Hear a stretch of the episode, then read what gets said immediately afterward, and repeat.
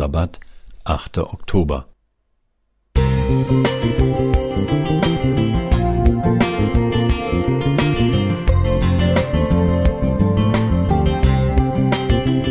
Ein kleiner Lichtblick für den Tag.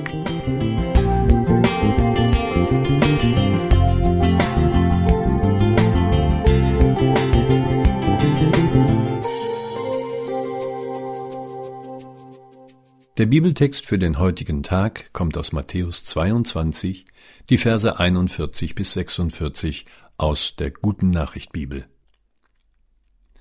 Da die Pharisäer nun einmal versammelt waren, stellte Jesus auch ihnen eine Frage.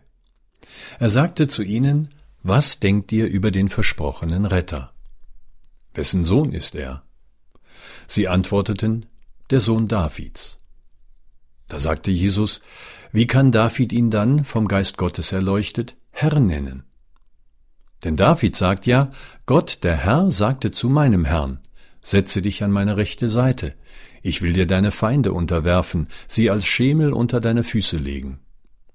Wenn also David ihn Herr nennt, wie kann er dann sein Sohn sein?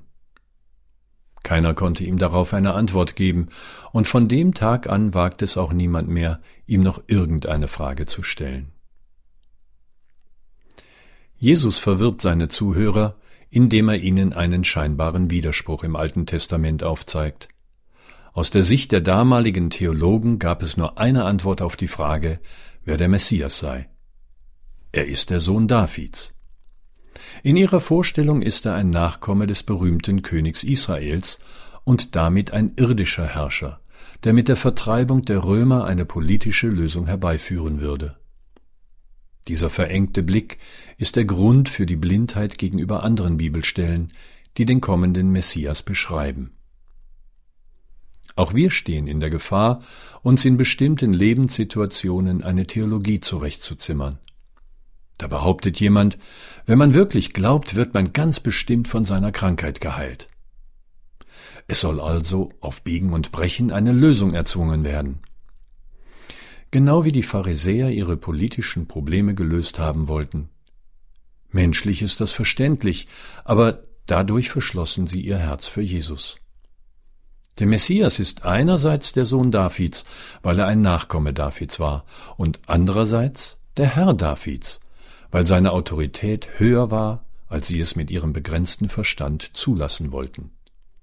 Anstatt also dem Gegensatz nachzugehen, stellten die damaligen Theologen einfach keine Fragen mehr. Denn dabei wäre, vielleicht so ihre Bedenken, das eigene Gedankengerüst zusammengebrochen. Gerade die Widersprüche der Bibel wahrzunehmen, kann den Horizont erweitern. Stellen wir uns den Gegensätzen der Bibel, versuchen wir sie zu verstehen und zu akzeptieren. Das kann auch heute noch helfen, Einseitigkeiten und falsche Vorstellungen von Gott und der Welt zu vermeiden. Peter Zeiser Musik